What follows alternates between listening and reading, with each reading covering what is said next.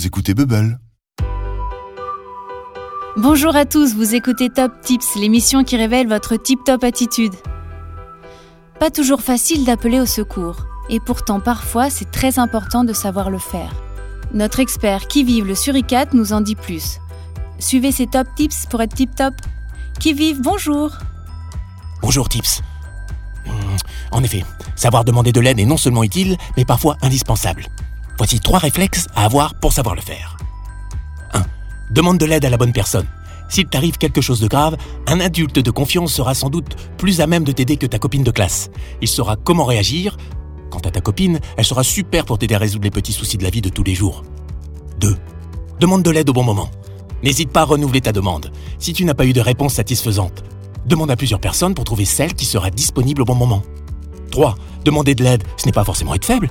Toi aussi, tu pourras un jour aider une autre personne. Chacun ses compétences. C'est d'ailleurs pour cela que nous vivons avec nos semblables, pour nous entraider. Merci qui vive.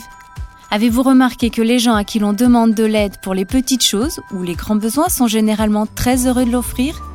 C'est parce que l'on se sent bien quand on peut rendre service, être utile aux autres.